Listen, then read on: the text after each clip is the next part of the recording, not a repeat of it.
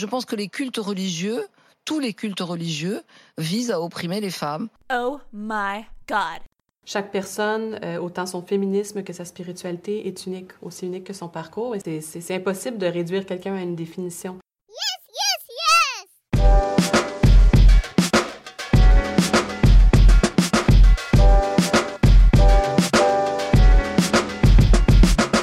Dieu avec un E, le podcast féministe et croyant.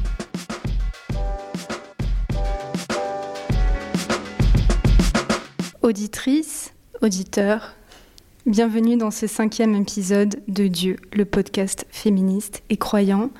Aujourd'hui, nous sommes à Paris et nous recevons avec Sinatou. Bonjour Sinatou. Bonjour Alice. Nous recevons Tali Fitoussi. Bonjour Tali. Bonjour. Tali, tu habites euh, Paris. Tu as 27 ans et tu es juive orthodoxe. Sinatou et moi t'avons découverte dans une vidéo enregistrée début novembre 2019 lors des assises du judaïsme à Bordeaux, où tu parles de tes difficultés d'accès au savoir en tant que femme dans ta pratique du judaïsme, depuis ton plus jeune âge et lors de ton parcours scolaire jusqu'à nos jours, notamment dans la préparation de ton mariage. Un certain nombre de femmes se sont reconnues dans ton témoignage, où tu expliques que oui, oui, on peut être juive orthodoxe et vouloir être une femme sachante.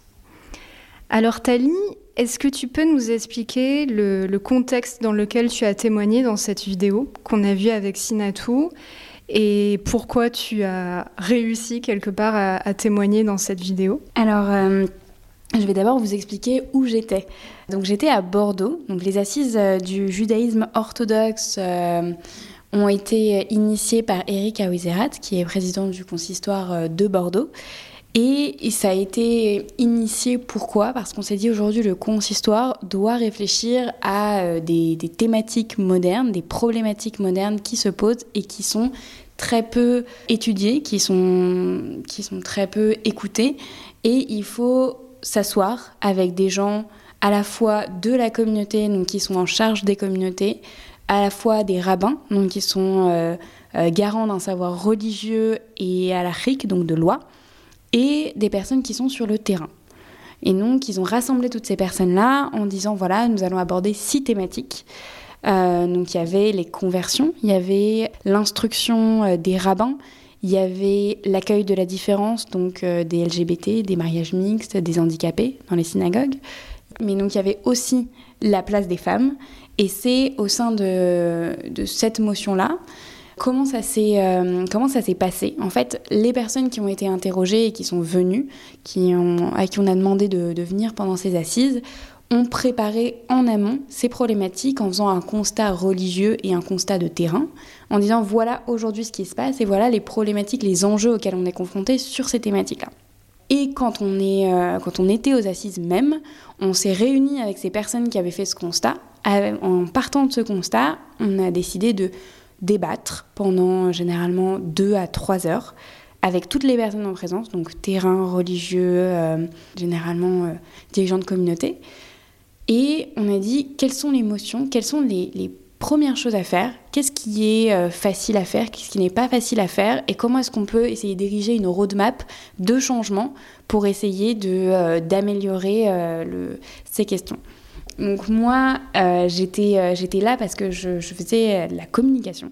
Donc pas du tout, euh, pas du tout en tant que personnalité de terrain, bien que je suis très impliquée dans la communauté juive.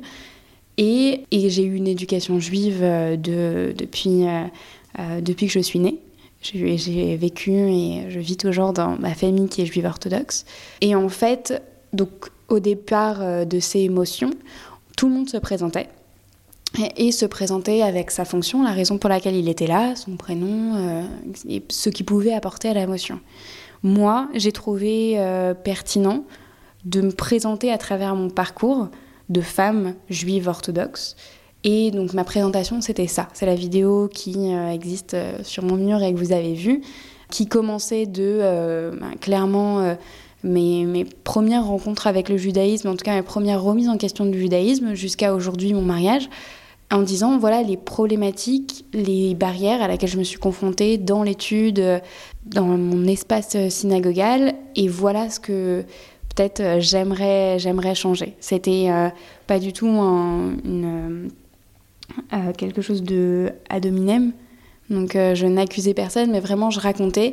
Et en fait, à la fin de cette motion, on m'a dit ce que tu as dit là est hyper important et il évoque à toutes les personnes qui étaient dans cette motion, il faut absolument que euh, tu, tu l'enregistres. C'est euh, donc euh, Alain Bait, le président de l'association LGBT juive, du Le Betraverim, qui, qui m'a dit on ne continuera pas, il faut que tu l'enregistres. Et donc je l'ai enregistré en me disant bon, c'est un ami, elle va pas dépasser les cinq vues de mes parents et de moi. Et en fait, euh, pas du tout. En fait, euh, cette vidéo, elle a énormément été partagée. Elle a été euh, vue presque 5000 fois. Et en fait, j'ai reçu à peu près 200 invitations en amis. J'ai reçu une trentaine de messages de gens que je connaissais, de gens que je ne connaissais pas, qui sont venus me dire ton témoignage est très important. Il évoque des choses en moi, il évoque des problématiques auxquelles j'ai été confrontée. Ben, certains me disaient parle et essaye de faire changer les choses. Certains me disaient, ben, viens dans d'autres courants euh, du judaïsme, ce qui n'était pas mon, ce qui pas mon présupposé et ce qui n'était pas la raison pour laquelle j'ai fait une vidéo. Mais donc, je me suis rendu compte, euh, et c'est pour ça que je fais ce podcast, qu'il fallait, euh, qu'il fallait parler en fait pour essayer de changer les choses au sein du judaïsme orthodoxe pour les femmes. Dans ton témoignage, tu dis ne plus aller à la synagogue car tu ne t'y sens plus à ta place. Est-ce que tu peux revenir sur ton expérience sur ce sujet et nous expliquer justement comment tu vis ta pratique aujourd'hui? Alors la question de la place des femmes dans l'espace synagogal a été euh, longuement étudiée pendant ces motions. Et on est parti du constat que les femmes aujourd'hui, dans la synagogue, sont généralement géographiquement éloignées de, euh, du culte. Donc elles sont soit en haut, dans un étage supérieur, soit derrière. Et euh, régulièrement, ce qu'on voit, en tout cas ce que moi j'ai vu dans ma, euh, dans ma pratique. Et on pourra me donner euh, plein d'exceptions et j'en suis hyper contente. Donc, je parle pour moi. mais dans ce que j'ai vu dans les, dans les synagogues orthodoxes aujourd'hui, c'est qu'il y a moins de livres et qu'on n'entend pas forcément bien. Et donc on ne se sent pas intégré au culte de l'espace synagogal que quand on essaye de s'y intégrer, notamment, moi j'ai eu, j'ai eu une, petite altercation un jour, donc je crois que j'étais au lycée, où j'ai demandé un Sefer Torah, donc un rouleau de la Torah, en disant c'était la c'était la fête des, du rouleau de la Torah. En fait, on fêtait le fait qu'on ait fini de lire tout l'ensemble de du, du Chumash, donc euh, la première partie du, du, canon biblique du Tanakh, les cinq livres euh, qui vont du euh, donc les, cinq livres, je vous laisserai, je expliquer ça parce qu'on va d'explication en explication. Mais en gros, donc du rouleau de la Torah. Et euh, donc tous les ans, pendant cette fête, il y a beaucoup de joie, on danse, on chante. Concrètement, les hommes dansent, les hommes chantent avec le Sefer Torah, et les femmes, généralement en haut, en tout cas c'était le cas dans ma synagogue, regardent les hommes, tapent des mains et jettent des bonbons. On est on n'est pas dans la fête, on est dans le regard de la fête, extérieur à cette fête. Et moi, énervée et, et euh, j'avais pas envie de regarder les hommes en fait à ce moment-là. Je, je suis descendue et j'ai dit donnez-moi un Sefer Torah qu'on puisse aussi danser autour de Sefer Torah, faire la fête entre nous. Et on m'a dit donc non parce que c'est trop lourd pour toi et parce que tu es probablement Nida, donc tu as probablement tes règles, euh, ce qui fait de toi quelqu'un qui ne peut pas, qui est empêché de toucher un Sefer Torah. Alors, ces deux arguments ne tenaient pas, ni d'un point de vue légal religieux, donc d'un point de vue halachique, parce qu'il n'y a aucune loi qui dit qu'une femme ne peut pas toucher le Sefer Torah. évidemment, euh, le fait que c'était trop lourd, euh, je, ne lui ai pas montré parce que ça aurait été beaucoup trop violent. Euh, mais, euh, mais en tout cas, euh, j'ai déjà porté un Sefer Torah et je pense que les enfants de 7 ans qui en portaient peuvent témoigner que. on, peut tenir un Sefer Torah. C'était, bref, deux arguments complètement fallacieux. Et donc, moi, je suis remontée ce jour-là. Je suis remontée en rangeant mon front en disant, mais c'est pas possible que ce soit ça. Et aujourd'hui, j'ai cette espèce de, de, dichotomie entre ma pratique et euh, ma pratique du judaïsme que j'aime beaucoup et euh, l'espace synagogal qui pour moi est, complètement extérieure à ma pratique. J'ai jamais été intégrée, donc je monte pas à la Torah. Je ne compte pas dans un minyan, donc je ne compte pas dans les dix personnes qui forment une communauté pour pouvoir prier. Je ne peux pas dire un kaddish qui est une des prières les plus importantes dans, euh, dans l'espace, enfin, dans le culte. Et selon donc la loi, je ne suis pas tenue de prier à la synagogue. Et c'est la raison aussi pour laquelle je ne compte pas euh, euh, dans, euh, hein, dans les dix personnes qu'il faut pour, pour faire cette prière. Et donc, c'est pour toutes ces raisons, je ne vais plus à la synagogue parce que je ne m'y reconnais pas, je ne m'y sens pas accueillie. Mais comme je disais dans ma vidéo, il y a d'autres il y, a, d'autres synagogues orthodoxes où les femmes sont accueillies, ont leur espace, entendent, euh, le culte, sont, euh, c'est quelque chose de très chaleureux et elles sont encouragées en fait à exister en tant que femmes dans cet espace. C'est juste que moi, dans les synagogues que j'ai rencontrées, il n'y en avait pas. Dans les synagogues que j'ai essayé de voir à Paris, il n'y en avait pas. Et là où je les ai trouvées étaient des synagogues euh, non orthodoxes. Et, et, moi, ce que je voulais, c'était d'aller dans une synagogue orthodoxe. Comment tu expliques ce genre de situation, justement? Enfin, comment on en est arrivé là, euh, selon toi? Ben, le, le, temps a fait que euh, des superstitions ont pu s'installer, une ignorance a pu s'installer et une absence de, d'intérêt, je pense, pour les institutions, euh, une absence d'intérêt des institutions qui a fait qu'on n'a pas adressé ce problème, on n'a pas remis les choses euh, à l'équerre en disant voilà, ça, ça n'a jamais été écrit, c'est une superstition, ça, c'est effectivement écrit, euh, asseyons-nous, essayons de réfléchir comment ça peut exister dans le monde euh, moderne aujourd'hui où l'égalité des femmes est, un, est un vrai sujet, que les femmes aujourd'hui sont à la fois instruites, aptes, enfin, égales à l'homme dans le monde non religieux comment on fait pour que dans le monde religieux ce soit aussi, ce soit aussi le cas. Et en fait, il y a, il y a très peu d'intérêt euh, euh, du côté institutionnel. Et en fait, c'est un cercle vicieux aussi. C'est-à-dire que quand on ne donne pas l'espace à une femme euh, d'exister dans un endroit, elle va le recréer autre part ou elle va juste s'en désintéresser totalement. Et donc moi, quand, quand j'évoque cette question, on me dit, mais les femmes ne s'intéressent pas, les femmes ne viennent pas. C'est pour ça qu'il y a moins de livres. C'est pour ça que vous êtes relégués derrière, puisque de toute façon, quand les femmes viennent, elles bavardent. Et ce que j'essaye de, créer, c'est un mouvement euh, de, de, femmes qui vont annoncer non, nous sommes intéressés, nous voulons aller à la synagogue, créer des espaces pour nous. Ou en tout cas, aménager ces espaces en ayant à l'esprit que nous sommes là et nous sommes prêtes à reprendre cet espace, euh, cet espace synagogal. Pourquoi tu penses qu'il y a encore ce blocage en France, alors que dans d'autres pays, on a de plus en plus de femmes rabbins orthodoxes, euh, dont une française, Bittia Rosen-Goldberg, mais qui n'est pas en France, du coup. Mais est-ce que tu ne penses pas que c'est une situation très française? Et, si oui, pourquoi?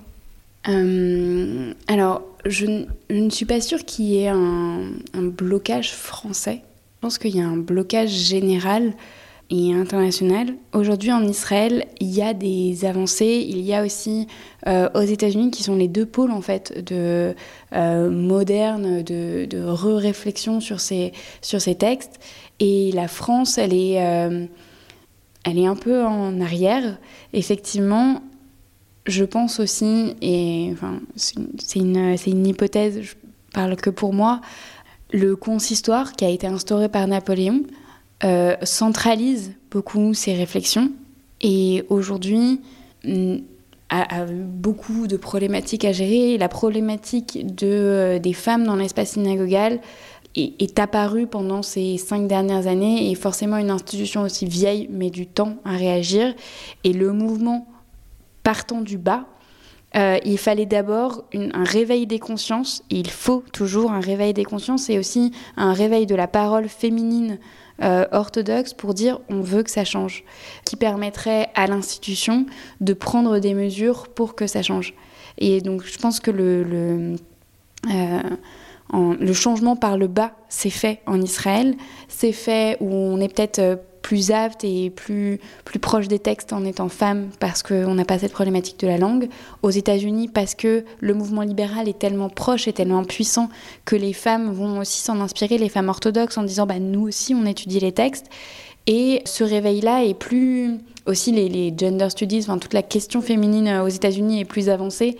Et, euh, et ça, se, ça, se, révèle aussi en Israël, qui est très proche de, euh, en termes de, de mouvement des femmes et euh, euh de cette prise de conscience-là. En France, peut-être moins. Et on est aussi, comme, euh, comme le consistoire va centraliser ses décisions, il y a aussi cette peur de dire si, si je m'offusque, si je pense différemment, si j'étudie et que je vois différemment le texte, est-ce que, est que je parjure?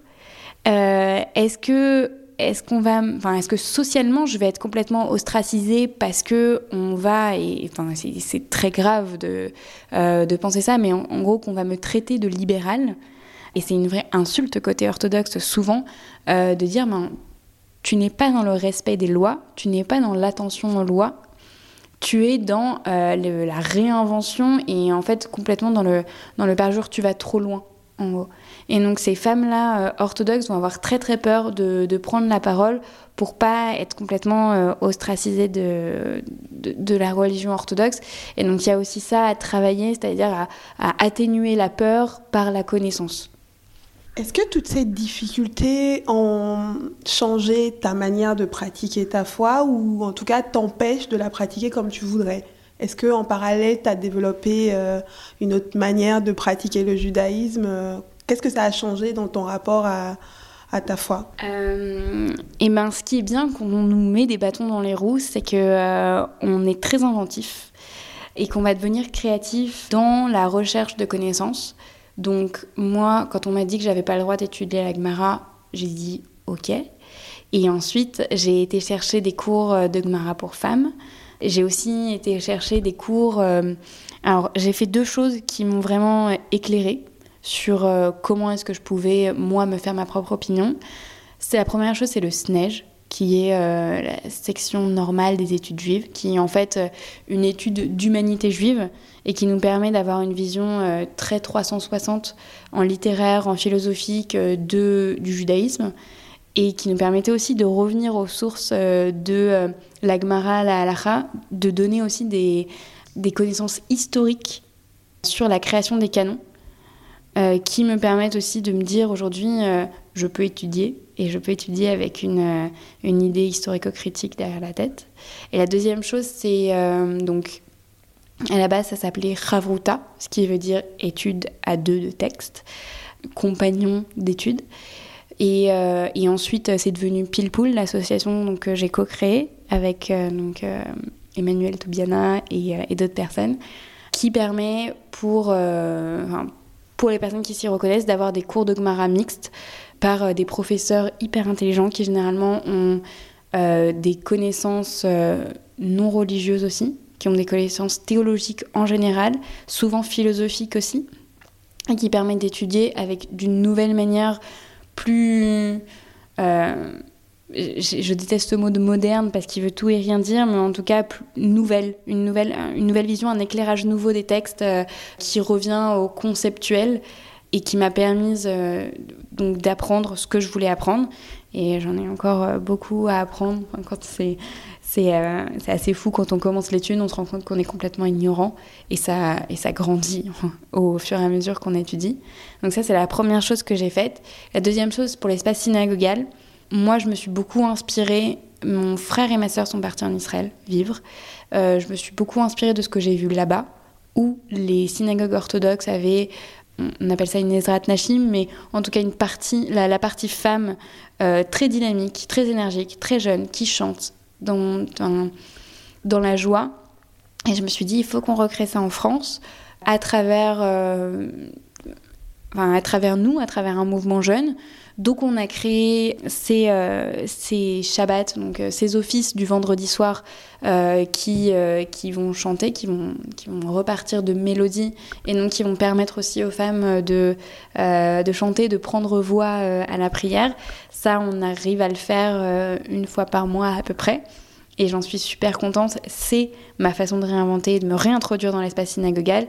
Et pour le reste, je, j'ai effectivement intériorisé le fait que l'espace synagogal n'était pas pour moi. D'ailleurs, aujourd'hui, dans ma prière, c'est très, euh, c'est très dichotomique. J'ai beaucoup de mal à prier avec des gens. Euh, sauf, euh, sauf dans ces moments-là, euh, donc ces, ces offices du vendredi soir que j'organise. Mais je me sens très pudique maintenant à prier avec des gens autour de moi. Parce que ma conversation avec Dieu est devenue très personnelle du fait que c'est uniquement ça que j'ai connu. Et donc, quand je prie, quand je suis en conversation avec Dieu, je suis généralement seule. Est-ce que tu penses qu'il y aurait des mécanismes d'invisibilisation de la femme juive aujourd'hui en France? Là, on atterrit sur une problématique de euh, laïque. Au- Aujourd'hui, en France, la laïcité est hyper importante. Euh, c'est une valeur, euh, c'est une belle valeur de base. Mais effectivement, aujourd'hui, ça ne permet pas d'avoir la double identité quand on est français. Donc, on ne peut pas être français et juif. On arrive en étant uniquement français et on peut être juif à la maison. C'est ce qu'on nous inculque. Ça permet de lisser et de mettre euh, l'identité nationale au-dessus, ce qui, moi, me dérange pas, mais ce qui a aussi été très problématique. Euh, alors, moi, j'étais dans, des écoles euh, religieuses aussi pour ça, parce que dans l'école laïque, ben, j'étais obligée de travailler le samedi. J'étais obligée d'aller à l'école le samedi. Or, le samedi, pour moi, ben, c'est Shabbat que ça aurait été un vrai, un vrai combat pour pouvoir faire les fêtes et être absent à certaines fêtes euh, juives religieuses. Et, euh, et donc mes parents m'ont mis dans un collège, lycée primaire juif pour ne pas avoir à faire face à ces problématiques. Malheureusement, c'est des problématiques que j'ai retrouvées et que toutes les personnes qui sont pratiquantes, hein, juives pratiquantes, ont retrouvé euh, dans leurs études. C'est-à-dire que moi, quand j'étais en hippocagne-cagne, mes DS au départ étaient le samedi. Donc euh, c'était compliqué. Puis ensuite, euh, en cagne, j'avais trois heures et demie de français le samedi matin. Euh, donc tantôt je les, je, n'y allais pas, tantôt euh, je j'y, allais, mais je pouvais pas écrire parce que écrire est, interdit pendant Shabbat. Et donc ça m'a, je ne considère pas que je puisse être juive et française dans la société française. Je suis française et euh, et mon identité juive effectivement est restée à la maison. Et c'est un, Oui, il y a des mécanismes d'invisibilisation. Est-ce qu'ils sont euh, justes? À réfléchir, je pense qu'il faut, il faut retravailler la laïcité en France, pas comme une absence de religion, mais comme une permission de toutes les religions, ou comme une acceptation de toutes les religions. Et, et je pense que je suis trop ignorante sur ce sujet pour avoir une opinion euh, très euh, ferme là-dessus. Alors Tali, euh, maintenant on va aborder un peu la question de- du féminisme et des rôles de rôle modèles de femmes juives. Est-ce que toi tu te sens féministe? Est-ce que c'est une, une notion, une idéologie qui est facile à penser dans ta pratique religieuse? Ah, On a un problème, c'est que le mot féminisme est super mal marketé. Donc, on, on va revenir à la définition pour, euh, euh, pour être tous d'accord, puisqu'on n'est pas tous d'accord sur la définition du mot féminisme. Quand je dis féminisme, il y a certaines personnes qui pensent que je suis une fémène qui euh, se balade sur la place publique les seins nus. Le féminisme, pour moi, c'est la lutte pour l'égalité des chances et l'égalité d'accès des, femmes à l'égal de l'homme. Enfin, en tout cas euh, sur, euh, sur, les deux, euh, sur les deux genres. Euh, et oui, en ça, je me sens féministe. Effectivement, je lutte pour euh, euh, l'égalité d'accès à la connaissance, l'égalité d'accès, euh, comme on en parlait, à l'espace synagogal. euh, et, et, euh, et je lutte pour cela dans la religion et je lutte pour cela dans la société, euh, euh, enfin, en tant que femme, en fait. Euh, je ne peux pas ne pas lutter pour euh, l'égalité, puisque ce serait juste accepter qu'il y a une. Que, qu'on me porte préjudice pour mon genre. Et euh, enfin, ce serait complètement insensé de dire qu'on n'est pas féministe euh, quand on a cette définition-là. Donc oui, oui, je suis féministe. Est-ce que tu as des rôles modèles de femmes juives qui comptent pour toi et que tu voudrais partager? Alors euh, oui, bien sûr, euh, j'ai des rôles modèles et il existe des rôles modèles euh, féminins aujourd'hui dans l'orthodoxie et, et, dans le judaïsme en général, qui soit aussi donc le judaïsme, c'est pas seulement une religion. Donc je vais avoir des rôles modèles qui sont cultuels effectivement, mais des rôles modèles aussi qui sont culturels, qui ont travaillé sur euh, le judaïsme comme, euh, euh, comme culture, comme peuple. Et il y a plein de femmes que, que, je peux vous citer. La, donc la première, elle est historique. C'est Brouria, qui est la première femme qui apparaît, ou en tout cas c'est la seule que je connaisse, qui apparaît dans la Gemara, et qui pour moi et la preuve qu'il y a des femmes sachantes euh, dans, euh, dans la enfin dans, cette, euh, dans ce code de loi. Et qu'à ce moment-là, au moment de l'écriture, elles avaient des rôles de professeurs, qu'elles pouvaient donner des conseils et, et qu'elles étaient reconnues.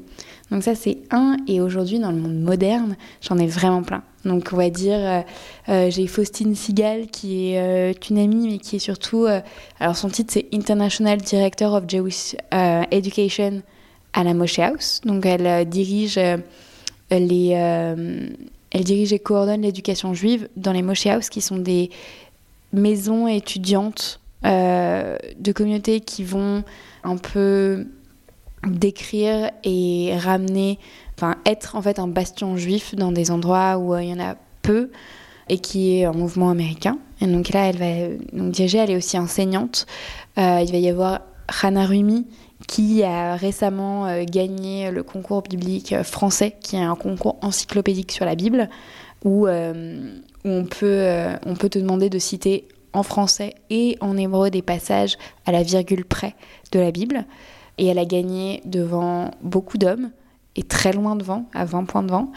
Euh, ça va être euh, Ruth Wazana qui a fondé Limoud, qui est un événement de rencontres et de conférences où toutes les nuances du judaïsme se rencontrent euh, dans le dialogue, mais dans un dialogue intelligent et constructif. Ça va être effectivement Bitia Rosengoldberg, qui est la première femme rabbin orthodoxe qui a été en fait le premier premier doigt de pied dans la, dans la baignoire bouillante de, euh, du, rabbinat orthodoxe féminin qui vient de Strasbourg et qui en fait euh, prouve que les femmes peuvent avoir des fonctions pastorales, donc en tout, cas qu'elles ont les compétences d'avoir des fonctions pastorales similaires, qu'elles ont les compétences d'avoir des connaissances similaires et euh, aux hommes.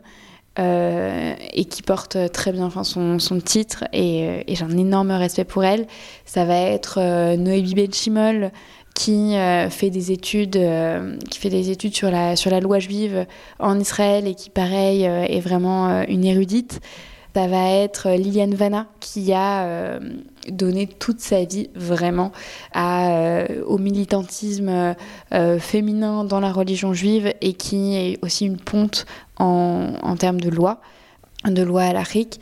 Euh, ça va être toutes ces femmes qui sont, euh, qui sont plurielles et qui ont des fonctions différentes, mais en tout cas qui me prouvent au jour le jour, tous les jours de ma vie, qu'il est possible de, savoir, qu'il est possible d'avoir une action.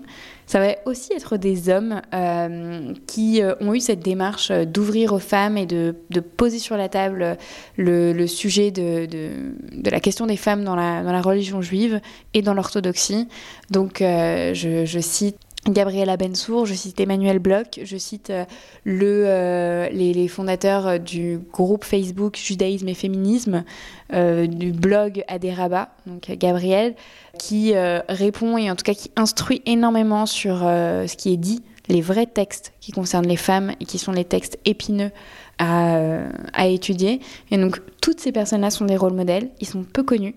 Euh, j'ai pas cité Delphine Orviller, mais évidemment, Delphine Orviller est un rôle modèle parce qu'elle est rabbin, parce qu'elle parle très bien, qu'elle est, euh, qu'elle est une, un vrai, euh, une, représentante du judaïsme euh, en France et, et qu'elle le fait bien, qu'elle a une figure d'érudite, qu'elle a une figure de journaliste.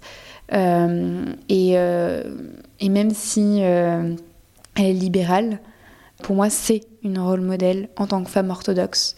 Parce qu'elle a l'érudition, enfin, l'érudition d'une femme pour qui j'ai un grand respect. voilà, donc tous, tous son rôle modèle. Pali, tu vas bientôt te marier et tu nous expliquais qu'il y avait des parcours un peu différents pour les hommes et les femmes qui souhaitent se marier. Oui, alors aujourd'hui, pour se marier au consistoire, donc en France, il faut effectivement donner un, papier, une attestation, comme quoi on a suivi des cours, des cours qui sont généralement des cours sur la NIDA, donc la pureté familiale, qui est tout un domaine euh, sur, euh, qui, régit en fait euh, les relations intimes, l'intimité du couple. Et en fait, je me suis rendu compte que si les femmes devaient présenter cette attestation, les hommes n'avaient aucun, aucune obligation de, d'études. Euh, moi, ça m'a complètement, euh, ça complètement scandalisé parce que en fait, je trouve ça génial que on soit obligé d'étudier pour se marier parce qu'effectivement on, signe un papier on, va on va s'intégrer dans une tradition on va s'intégrer dans un rituel et il faut comprendre ce rituel il faut comprendre la vision de notre euh, du couple dans notre religion, il faut comprendre la vision de la famille, il faut comprendre la vision du foyer, la vision du genre, de la complémentarité peut-être des genres et ou euh, de leurs différences. Euh, il faut comprendre tout ça et il faut s'y intéresser parce que on ne fait pas ce genre de vœux à la légère. Mais effectivement, j'aurais bien aimé que cette demande soit mixte, qu'elle se fasse pour l'homme et pour la femme, et peut-être même qu'elle se fasse pour les deux ensemble. Euh, et aujourd'hui, ça ne l'est pas.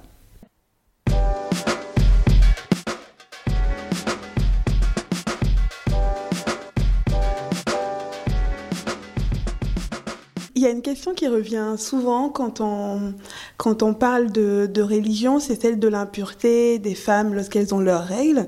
Euh, comment appréhendes-tu, toi, cette question? Comment la comprends-tu en tant que juive? Donc, pour moi, cette question, elle revient à me dire, euh, dans tous les textes, euh, dans tous les textes qu'on étudie, euh, dans la Bible, et en fait, à partir du moment où on ouvre un livre, on se rend compte qu'il y a des textes qui dérangent. Des textes qui, quand on les lit, quand on, les, quand on nous les interprète, semblent complètement aberrants, scandaleux. Et c'est aussi la raison pour laquelle moi j'encourage tout le monde à ouvrir un livre, c'est pour se faire sa propre opinion. Sachant que un texte ne peut vivre que, euh, enfin, ne, peut vivre sans la personne qui le lit, sans la personne qui l'interprète. Vous êtes les personnes qui font vivre le texte. Et donc c'est avec ce texte et, euh, par ce texte que vous allez pouvoir vous faire une opinion. La question de euh, la femme impure, elle peut se voir de plein de façons différentes. Euh, aujourd'hui, moi, je ne l'ai pas encore étudié assez profondément pour vous donner mon opinion à moi, mais en tout cas, déjà, le, terme d'impureté peut, se peut se voir différemment. C'est-à-dire que c'est quoi l'impureté? C'est ce qui ne va pas dans le sens de, de, la vie, de la procréation. Et, en ce sens, c'est vrai, les, les, règles sont quelque chose qui marque un temps qui n'est pas le temps de la procréation, qui est le temps de l'absence de procréation. Euh, et donc, on peut l'interpréter d'un côté comme des hommes ont décidé de euh, euh, s'insérer dans l'intimité des femmes et de régir leur vie intime, leur rapport au corps. On peut l'interpréter comme ça, et, c'est scandalisant. Et on les ont obligés à aller à un bain rituel tous les mois, etc. Et on peut aussi s'imaginer que au 1er, 3e siècle, quand ça a été écrit, euh, c'était hyper, euh, c'était hyper novateur de dire qu'une femme avait le droit à un moment de retrait, qu'elle avait le droit à son espace personnel euh, dans son couple, que une femme avait le droit de se recentrer sur elle-même à un certain moment du mois et que ce certain moment du mois c'était un moment de changement dans son corps, que le couple pouvait exister au-delà du charnel. Pour toutes ces raisons, je pense que cette question donc de pureté familiale de, de la NIDA euh, toutes ces lois-là sont un, ensemble de lois qu'il faut, et je me répète, mais qu'il faut étudier pour s'en faire, pour s'en faire une vraie idée. Et euh, à partir du moment où on ouvre les textes, on a une vision beaucoup plus nuancée. Et, en fait, toutes les personnes qui ont une vision euh, stricte, brute et très alarmante n'ont pas ouvert le texte, n'ont pas euh, pas discuté dessus et n'ont pas vu toutes les facettes interprétatives qu'ils pouvaient offrir. On aurait envie de te garder encore, euh, encore très très longtemps. Euh, juste une toute dernière question. Quand on parle de femmes et de religion, il y a énormément de choses à faire. Qu'est-ce qu'on peut faire aujourd'hui selon toi euh, bah, Je pense que je l'ai répété assez. Moi, je ne parle que pour moi et je n'en suis qu'au début de mon éveil, qu'au début de mon étude. Et, la raison pour laquelle j'ai parlé, c'est parce que je me suis rendu compte que il fallait aussi euh, se, reconnaître, euh, se reconnaître dans, cette, dans cette gêne, dans cette gêne et cette dichotomie d'être très, enfin, très avancé en termes de lutte pour l'égalité des femmes dans, dans, dans, dans notre vie euh, non religieuse et, de ne plus s'offusquer, de ne plus, euh, enfin, ne plus se révolter quand on avait des problématiques telles euh, au sein de notre propre religion. Et donc la première chose, c'est remettez en question ce qu'on vous dit quand euh, votre, euh, votre éthique, votre, euh, votre être en, tant que femme se révolte, ne dites pas oui. Ne dites pas oui en fait quand on vous répond quelque chose qui vous scandalise, quand on me dit ne touche pas un Sefer Torah ou n'ouvre pas un livre de Gemara, et eh ben ne dites pas oui, ouvrez les textes, regardez si effectivement votre religion vous l'interdit. Et si votre religion vous l'interdit, questionnez-vous sur comment est-ce que vous, vous appréhendez cette partie de votre religion. Et, et à ce moment-là, euh, faites en sorte de, de en tout cas d'avancer avec vos incohérences euh, si, si, elles existent ou, ou de, de, rester très cohérente. Mais en tout cas, le, la première chose, c'est restez, restez éveillé euh, et restez éveillé à, à, votre instinct éthique. Et la seconde chose, c'est ouvrez les livres. Ouvrez les livres en tant que femme, ouvrez les livres en tant qu'être euh, qui, qui, pratique et qui veut pratiquer. Alors, euh, dans mes prochains projets, Hum, il y a beaucoup de choses. Il y a beaucoup de choses. Déjà, ce podcast, c'était un prochain projet. Euh, il, y, aura, il va y avoir un article aussi qui va sortir de cette vidéo. Je pense qu'on va aussi commencer à mettre sur la table et à suivre tout ce qui est sorti pendant les discussions des assises du judaïsme à Bordeaux. Et ça, ça va être un très gros travail, un très gros travail de démocratisation pour, euh, pour toutes les personnes qui n'étaient pas là, puisqu'on n'était qu'avec des intellectuels euh, et, et qu'avec des gens qui étaient vraiment très avancés sur le sujet. Et donc essayer de faire redescendre ça pour que tout un chacun puisse euh, re-réfléchir à ces problématiques aussi.